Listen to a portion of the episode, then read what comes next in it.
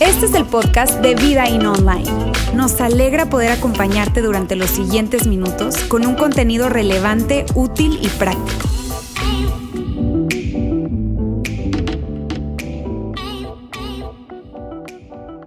Quiero hablar acerca de algo que es muy, pero muy importante, porque mira, lo que voy a compartir va a provocar en ti una sensación que, que puede hacer que tú tiendas a, a, a querer que alguien más lo escuche. Probablemente lo que vamos a ver hoy en este mensaje vas a decir, híjole, cómo hubiera encantado que fulanito lo hubiera escuchado, cómo hubiera encantado que, que mi sobrina, el, compañero de la escuela, el compañero de, de, la oficina, es que este mensaje es para él, es para ella. Pero yo quiero que, que tú y yo no caigamos en esa trampa, sino que más bien estemos conectados en lo que tiene que decir para ti en forma personal. ¿Qué es lo que tiene que decirte a ti? ¿Qué es eso que tienes que abrazar? ¿Qué es eso que tienes que soltar? Y que de alguna manera no caigamos en esa trampa de pensar que este mensaje, ok, está bien, pero es para alguien más. No. Que tú y yo lo veamos a través del filtro, a través de, a la luz de lo que tiene Dios que decirte para ti y para mí en lo personal. ¿Qué es eso que tenemos que aplicar?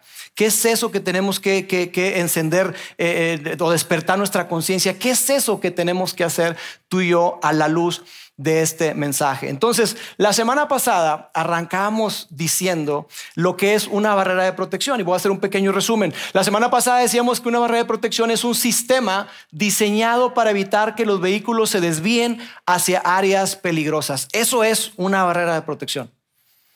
Es un sistema que está diseñado para evitar que los vehículos se desvíen o se vayan hacia zonas o áreas peligrosas. Eso es lo que, lo que hace una barrera de protección.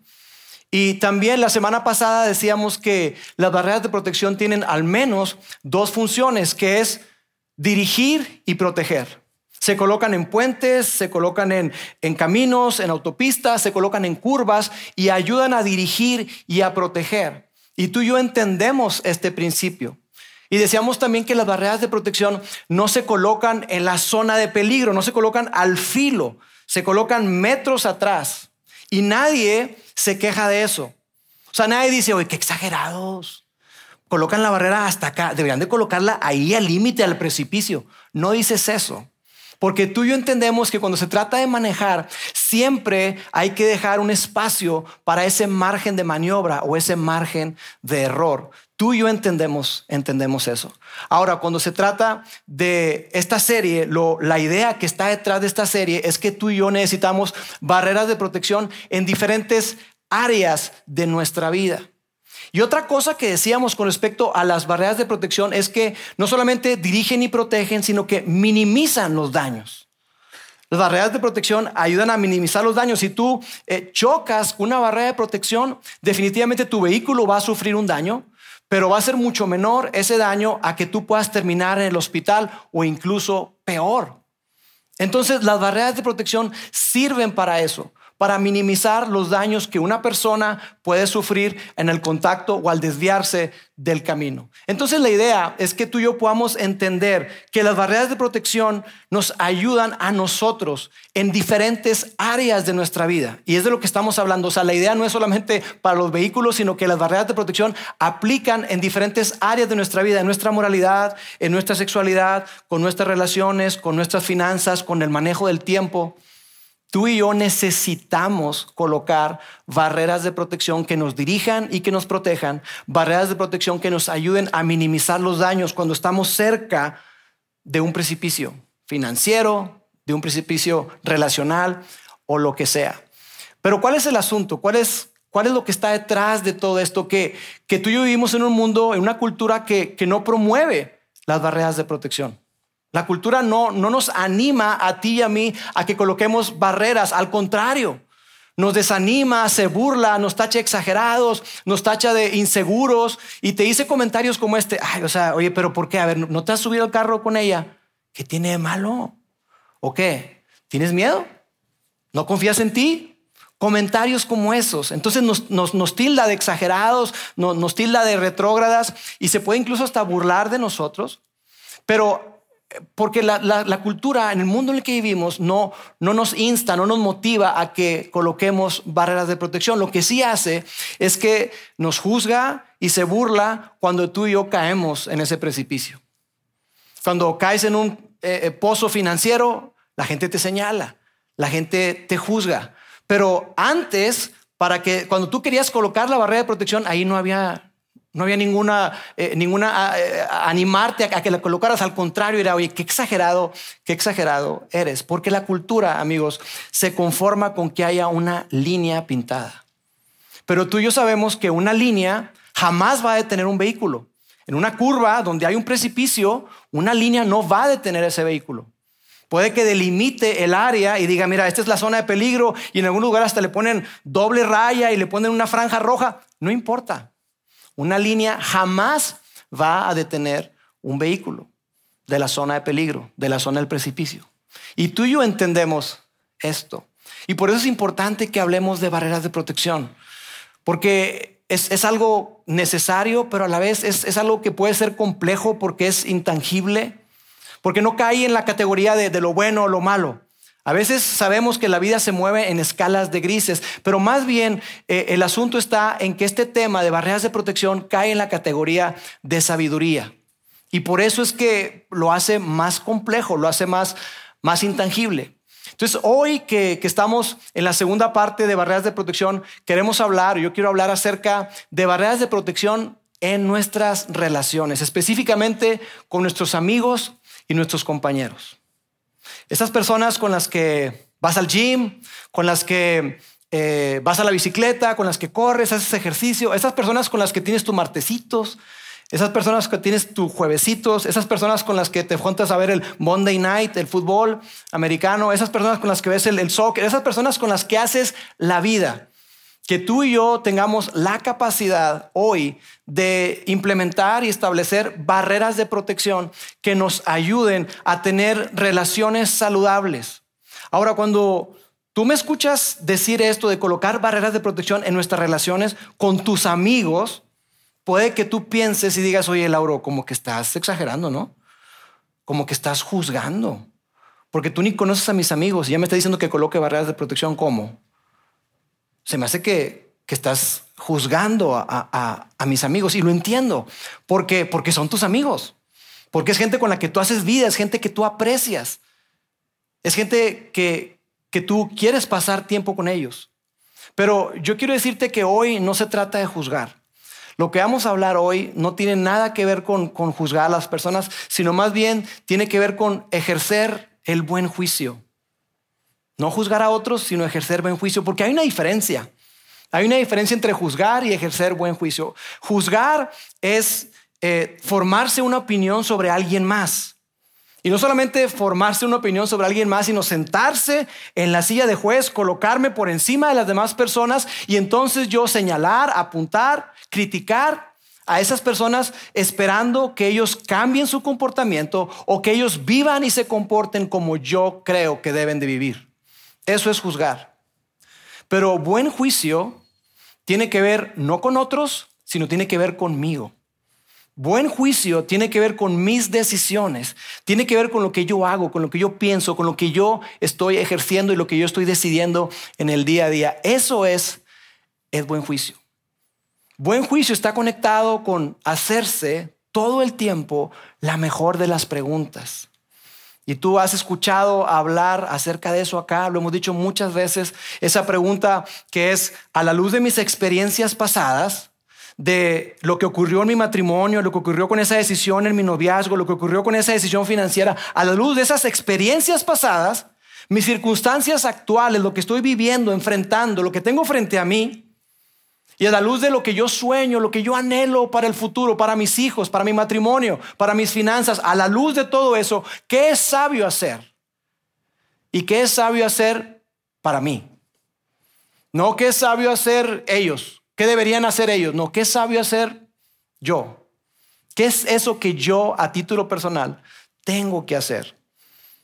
Y amigos, nosotros entendemos esto, porque mira, cuando éramos niños, esto de colocar barreras de, protección de las amistades, porque cuando éramos niños probablemente te ocurrió como, como a mí, Cuando era niño, mis papás parecía que estaban obsesionados con las personas con las que yo me juntaba. Y no digo una manera enfermiza, no, pero ellos estaban muy interesados en saber con quiénes yo me juntaba.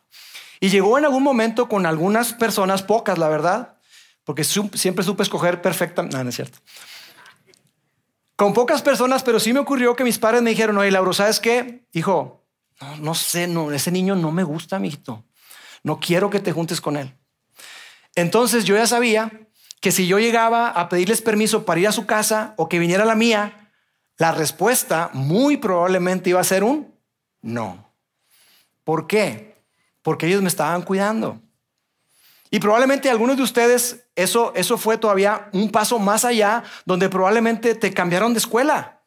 O te cambiaron de, se cambiaron de vecindario, se mudaron porque, porque la situación era todavía más grave. Tus papás querían sacarte de ese ambiente porque tus papás entendían que las amistades influyen en nuestra vida.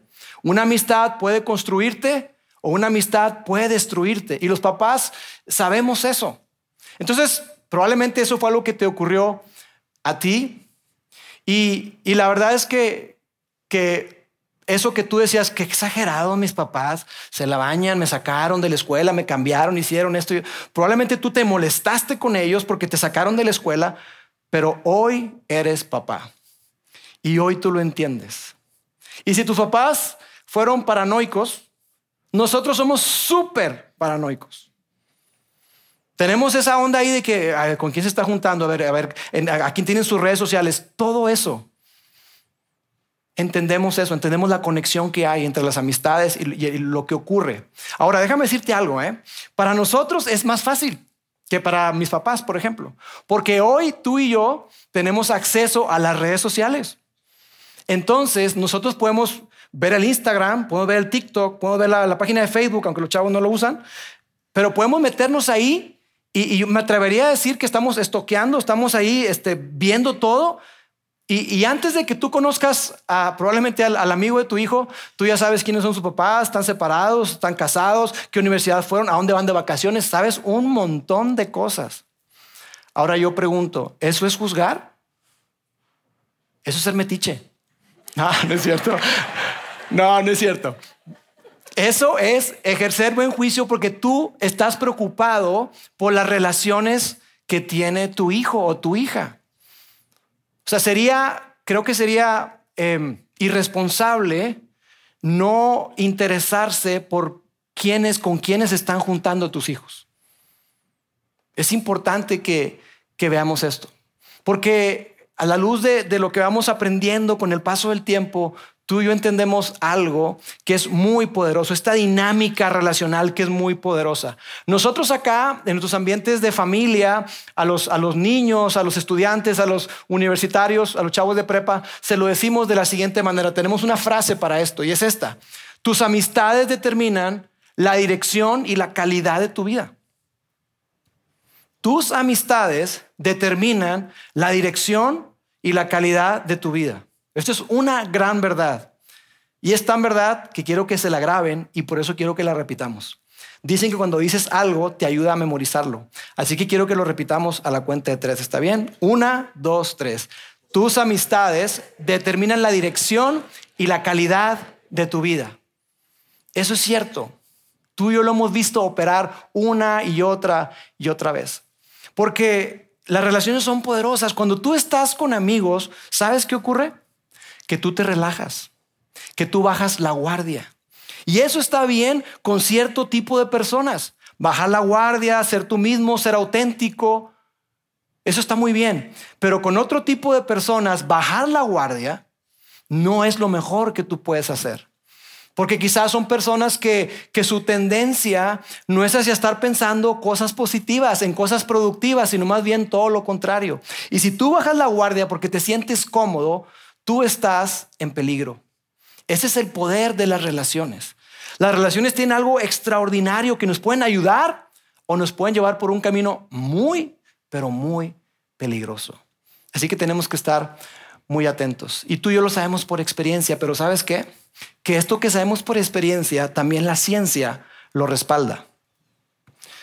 Moran Cerf, un neuro científico que además es profesor de la Universidad de Northwestern. Él estuvo estudiando la relación que hay entre la conectividad o las relaciones de amistad o, de otro tipo y la toma de decisiones. Y durante 10 años él estuvo haciendo una investigación. Y él se dio cuenta que el asunto que, hay entre la, la influencia que tienen las relaciones en una persona no es algo solamente el comportamiento, sino que es más profundo. Tiene que ver con algo que sucede en nuestro cerebro. Y eso parece increíble. Pero él habla acerca de las ondas cerebrales. Las neuronas se conectan unas, unas con otras y cuando están conectando hay sinapsis y empieza a haber como choques eléctricos que pueden medirse. Se pueden medir, esas ondas se pueden medir. Y esas ondas cerebrales, este hombre estuvo estudiándolas acerca de cómo impactan las relaciones en la toma de decisiones y él descubrió algo muy, pero muy interesante. Y esto fue lo que él, lo que él escribió. Cuanto más estudiamos la conectividad, más nos damos cuenta de que el mero hecho de estar al lado, mira esto, el mero hecho de estar al lado o juntarte con determinadas personas hace que el cerebro se alinee con ellas. Imagínate, imagínate. Entonces, no es algo que tú te propongas. No es que, mira, sí, o sea, yo me junto con ellos, pero yo nunca hago lo que ellos hacen. El estar rodeado de personas, conectado con cierto tipo de personas, van a hacer que tus ondas cerebrales y las de esas personas se empiecen a alinear, alinear, alinear y alinear. Y entonces vas a empezar a pensar igual que ellos. Vas a empezar a opinar igual que ellos. Cosas que probablemente para ti eran totalmente descartables, ahora los empiezas a considerar. Y empiezas a pensar como ellos, empiezas a tener la actitud de ellos y empiezas a comportarte como ellos. Y esto es algo inevitable. Esto sucede automáticamente por el simple hecho de estar junto a esas personas. Por eso decimos que el que con lobos anda, aullar aprende. Ah, bien, se la sabe, ¿verdad? Porque así es. Tú te juntas con una persona y esa persona tiene una influencia sobre ti. Tus amistades determinan la dirección y la calidad de tu vida. Ahora, esto que, este hombre eh, investigó y que, y que se descubrió más o menos recientemente, interesante. Un hombre llamado Salomón, hace más de tres mil años, Salomón fue el tercer rey de Israel y considerado quizá el hombre más sabio que ha existido. Salomón hace más de tres mil años escribió acerca de esto. Qué increíble, ¿no? Él sabía cómo opera este principio. Y él escribió algo en un, em, en un, libro que le conocemos Proverbios, que son una colección de dichos sabios. Y Salomón escribió un texto que seguramente muchos de ustedes, ¿cuántos de ustedes están en un grupo pequeño? ¿En un grupo de vida? Levante la mano. ¿O que han estado en un grupo de vida? Ok, la gran mayoría. Este texto ustedes ya lo han visto muchas veces. Y es este. Proverbios 13:20. Camina con sabios y te hará sabio. El que anda con sabios sabio se vuelve. Ahora, una persona sabia es una persona que entiende que la vida está conectada, que no son situaciones aisladas, que lo que yo hago hoy se va a convertir en mi pasado, pero va a determinar mi futuro, va a impactar en mi futuro. Lo que tú haces hoy, lo que hagas este domingo, va a impactar tu futuro. Y tú y yo lo sabemos. No solamente con las relaciones, sino con todo lo que hacemos. Lo que tú comas hoy te va a impactar mañana. Si le entras duro la salsa, te vas a acordar más al rato. ¿No es cierto? Y así como en algo tan obvio como la comida, en las relaciones es exactamente lo mismo. Entonces, este asunto de, la sabiduría es, es tan interesante porque aquí dice Salomón, el que anda con sabios sabio se vuelve. Camina con sabios y te harás sabio. Lo que quiere decir es que la sabiduría es contagiosa, como la gripa. Te estornudan y el, COVID lo vimos, ¿verdad? Sepárense, aíslense. ¿Por qué? Porque es altamente contagioso. Bueno, la sabiduría también. Y después viene la segunda parte de este texto que escribió Salomón y dice así, camina con sabios y te harás sabio. Júntate con necios y te meterás en dificultades. Ahora, tú y yo no usamos mucho esta palabra necio. O sea, no es como que, ay, qué necio eres. Generalmente no usamos, usamos unas palabras más, este, con más estilo, más salsa, más... No decimos eso, ¿verdad? Pero, pero necio es una persona que, que sabe lo que está bien y lo que está mal, pero simplemente le vale. No le importa. Es una persona que, que no, no asocia, no cuida su vida, sus decisiones eh, sabiendo que, que la vida está conectada. Vive como si la vida no estuviese conectada. Que lo que haga hoy se va a convertir en el pasado, pero va a impactar su futuro. Viven de esa manera. Y algo interesante es que Salomón hubo algo que no dijo. Uno esperaría cuando lees esto, camina con sabios y te harás sabio. Uno esperaría que la segunda parte dijera, júntate con necios y te harás necio. Pero lo que, lo que está diciendo ahí es que es algo todavía más amplio que eso. No solamente el estar eh, junto a esas personas, caminando, andando con esas personas, relacionándote con esas personas, te va a impactar y eventualmente te vas a convertir en un necio y no te va a importar que la vida está conectada, sino que garantizado tú vas a sufrir pérdida, tú vas a meterte en dificultades, tú vas a experimentar dolor, y amigos, a eso se le conoce como el principio de proximidad. Es un principio, la proximidad. Te lo, te lo muestro de esta manera. Si yo tuviera una granada en mi mano y la suelto aquí, ¿a quiénes le va a impactar más? ¿Allá, la última fila? A los que están aquí adelante, chiquitos. A ustedes. ¿Por qué? Por el principio de la proximidad. Entre más cerca estás de una explosión, más daño vas a sufrir. Eso es exactamente lo mismo en las relaciones. Entre más cerca estés de una persona, entre más tiempo pases con esa persona, si esa persona, su dirección no es la mejor, tú vas a sufrir pérdida, tú vas a sufrir dolor. Y lo que Salomón está diciendo, en otras palabras, es esto, que las amistades que no cuidan sus vidas, no van a cuidar de la tuya. Las amistades que no cuidan su salud, no van a cuidar tu salud, no se van a preocupar por tu salud. Una persona que come de todo, que le entra todo, difícilmente te va a decir, oye, agua, sé, porque no te cae mal la leche. A mí me infla, no te va a decir nada, porque le entra todo. Y eso es lo que lo que está diciendo. Una persona que no cuida su salud no va a cuidar de la tuya. Una persona que, que no cuida su reputación no le va a importar la tuya. Una persona que no se preocupa por sus finanzas, por ahorrar y por un buen manejo financiero, no se va a preocupar por tus finanzas. Una persona cuya fe es un compartimento y no le importa su fe, su relación con Dios, no le va a importar tu relación con Dios ni la va a fomentar. No le va a importar. Eso es lo que Salomón está diciendo. Y por eso creemos que las amistades necesitan tener barreras de protección. No es muy popular, pero es una verdad. Necesitamos en nuestras relaciones, en nuestras amistades con nuestros compañeros, necesitamos barreras de protección.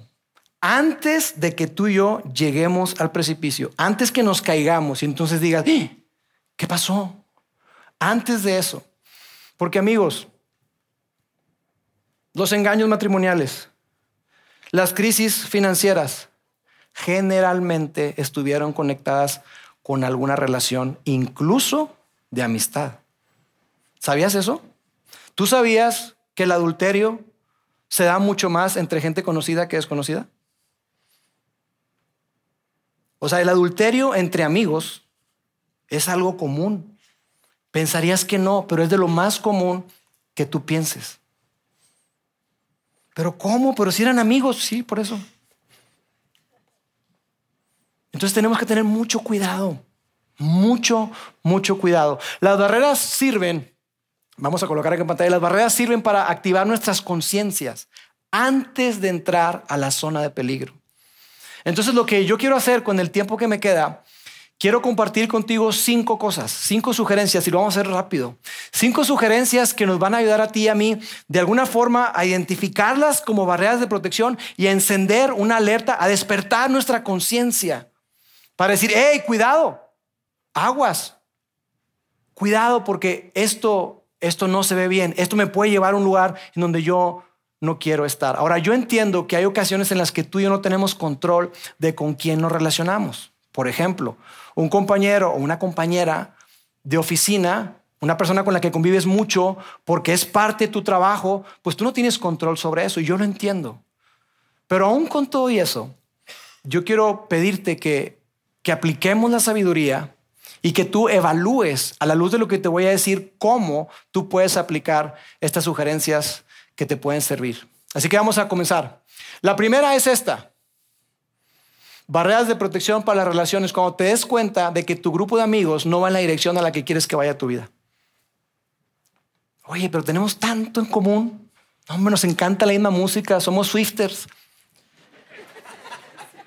Fuimos al concierto y nos encantó y la verdad es que disfrutamos tanto. Le vamos a la América. Perdón, perdón. ¿Qué tiene de malo? A ver. Ah,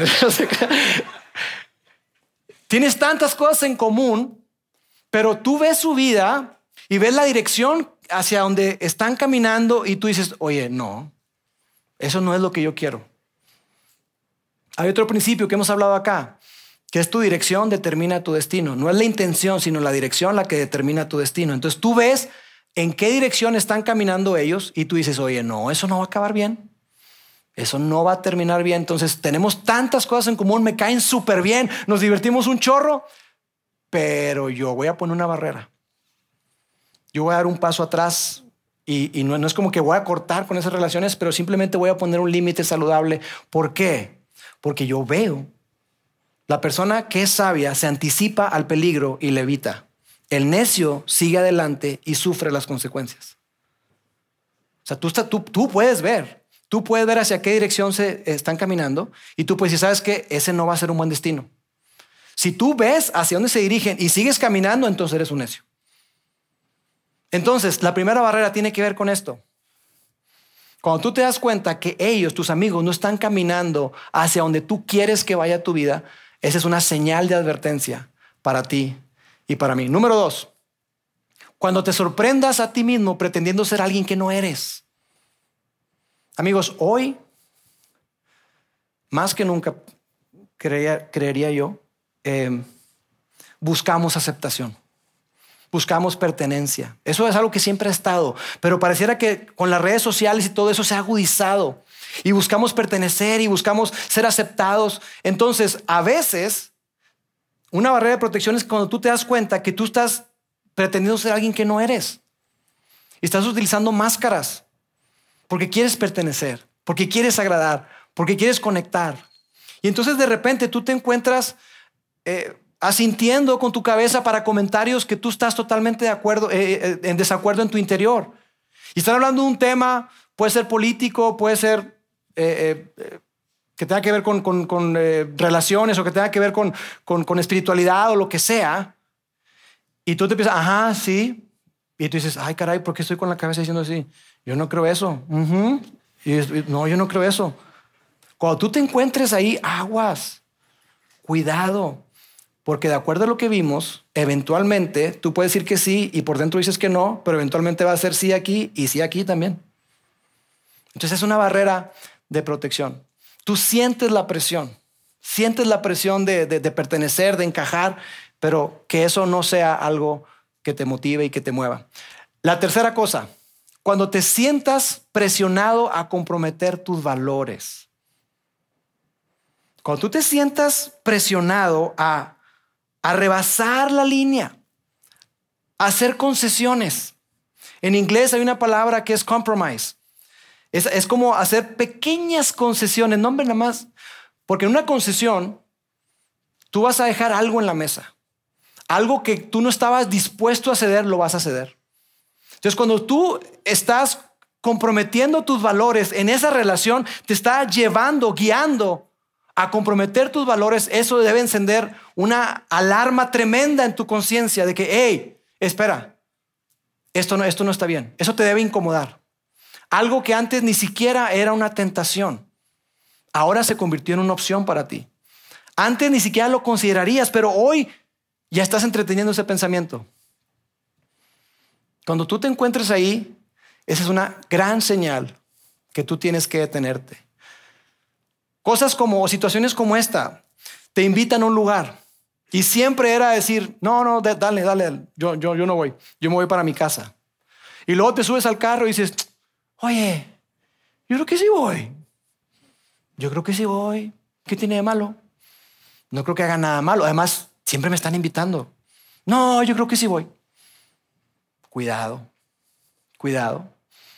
Porque una cosa desencadena en la otra. Cuando tú te encuentres imaginando escenarios que antes ni siquiera considerabas, eso debe despertar tu conciencia de que te estás acercando a la línea, te estás acercando a la barrera, te estás acercando, estás más cerca del precipicio. Otra más, cuando piensas, voy a ir, pero no voy a participar. Yo nunca dije esto. ¿Alguna vez dijeron esto? Sí voy a ir, pero o sea, no voy a hacer lo que ellos hacen. ¿Alguna vez te encontraste ahí? Yo sí. Y terminé haciendo lo que dije que no iba a hacer. Nada más voy a ir, no voy a participar. Mira algo que nos puede traer claridad sobre esto. Imagínate que tu hija de 14 años llega para pedirte permiso para ir a una reu, o sea, una reunión. A una fiesta, dicen reu ahora. Para una fiesta, va a ir a esa reu y tú le preguntas, ajá, ¿y quiénes van a ir, mi amor? No, van a ir, eh, vamos Roxana y yo y como ocho chavos o diez. Pero yo no voy, no sé qué van a hacer, papi, pero yo no voy a hacer lo que ellos hagan, ¿eh? Tú le dices, anda, mi amor, sí, que te vaya bien. Mm, no creo. Tú le dices, mi amor, mira, aquí hay dos opciones. O no vas o vas conmigo. ¿Verdad? Entonces, si haríamos algo así con nuestras hijas o con nuestro hijo, ¿por qué con nosotros somos mucho más condescendientes? ¿Por qué podemos pensar o caemos en la trampa de pensar, voy a ir, pero no voy a participar? Hay que poner mucha atención. Cuando, cuando esa frase esté en tu cabeza, voy a ir, pero no voy a participar, cuando tengas esa conversación, debes poner mucha atención. Eso debería incomodarte. Debería incomodarte demasiado. Pon atención a esas conversaciones internas que tienes, porque a veces no les prestamos atención. Y llegan pensamientos y llegan pensamientos, pero no analizamos, no vemos y no interpretamos qué está detrás de ese pensamiento. Otra más, cuando no quieres que las personas más importantes para ti sepan dónde estás. Esas personas que más amas, esas personas que son las más importantes para ti cuando te encuentres en un lugar que, no tiene nada que ver con algo ilegal, ¿eh? No tiene que ver con que vas a hacer algo ilegal, que vas a ser infiel, no, no tiene que ver con hacer algo de lo cual te avergüences, no, no, no, no, no tiene nada que ver con eso. Pero te hayas pensando, diciendo, ¿sabes qué? La verdad no, no, no me gustaría que esas personas que más amo se enteraran. Y yo le agregaría no solamente dónde estás, sino con quién estás chateando en el Facebook, con quién te estás mensajeando en el WhatsApp. No estás con nadie, pero estás virtualmente con una persona. Si tú le dices, mi amor, mira quién me escribió, y te lo enseñas, ay, qué padre, dale. Si la persona que te está escribiendo, que te está mensajeando, tu esposa o tu esposo diría, oye, ¿por qué le estás hablando? Ah, ya sabes, no has hecho nada malo, probablemente. Pero estás en esta situación, en donde dices tú, ¿sabes qué? Las personas a las que más me importan, las que más amo, yo no quiero que sepan esto. Eso, amigos, es una mega señal de alerta, de que hay una barrera de protección.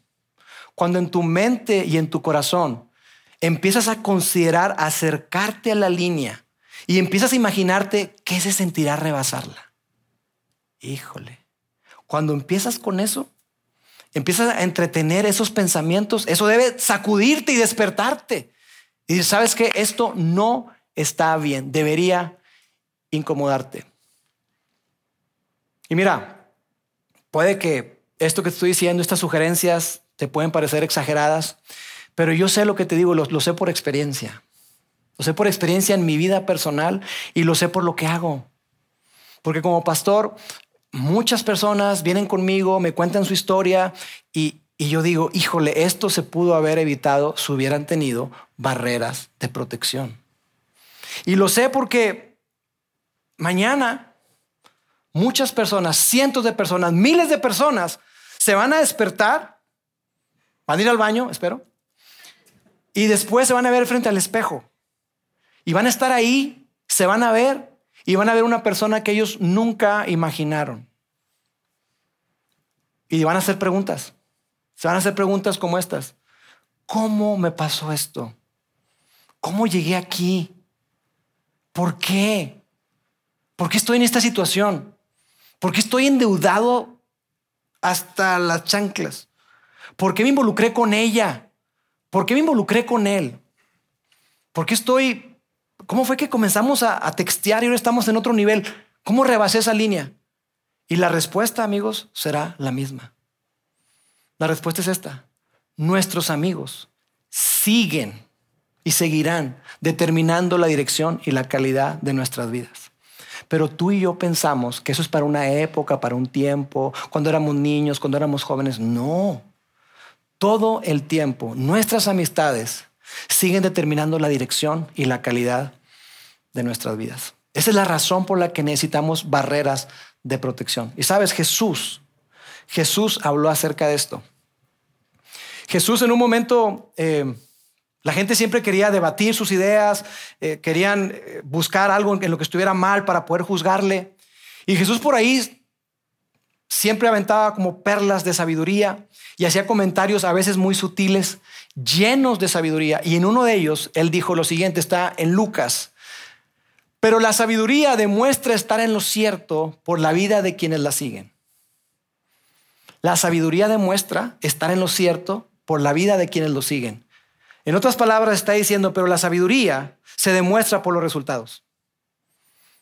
La sabiduría se ve a plenitud por los resultados que arroja. Lo que quiere decir es que el tiempo lo va a decir. A la vuelta del tiempo, a la vuelta de los meses, a la vuelta de los años, eso va a quedar comprobadísimo.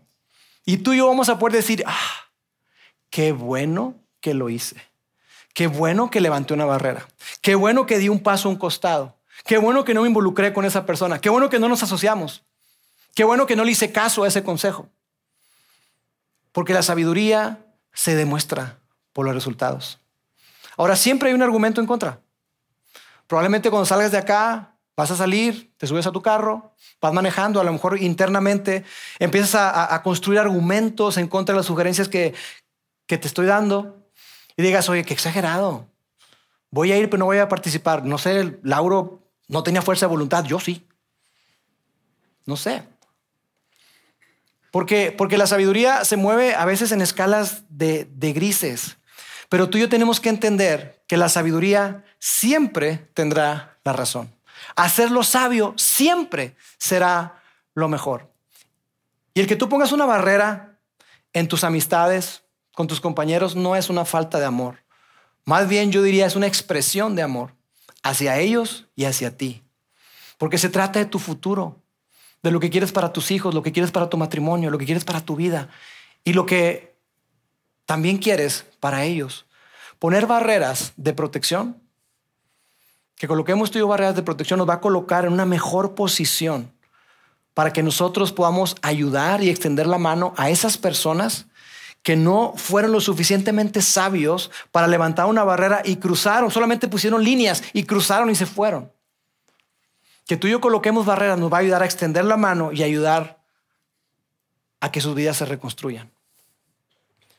Y si las amistades determinan la calidad y la dirección de tu vida, hay una amistad que tú debes de cultivar más que ninguna otra. Y es la amistad con Jesús.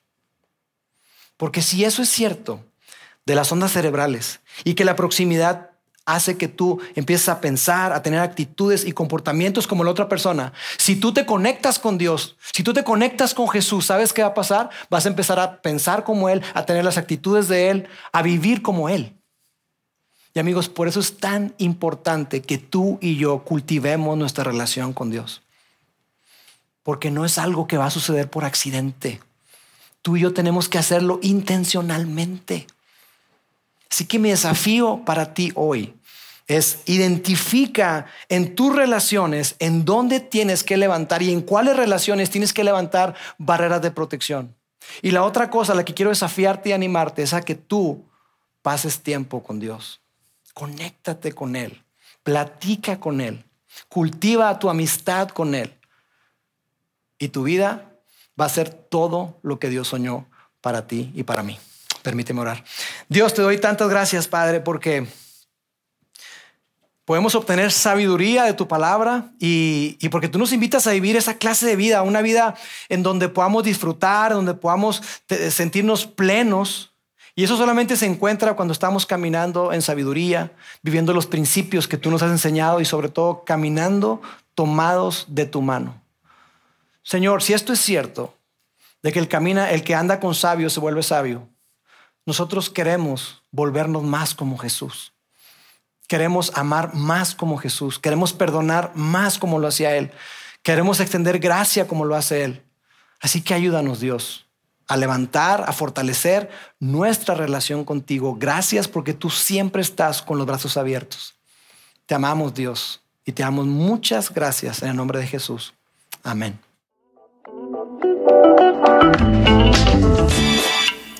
Sigue conectado a los contenidos de Vida In Online a través de nuestro sitio web y de las redes sociales. Muy pronto estaremos de vuelta con un nuevo episodio.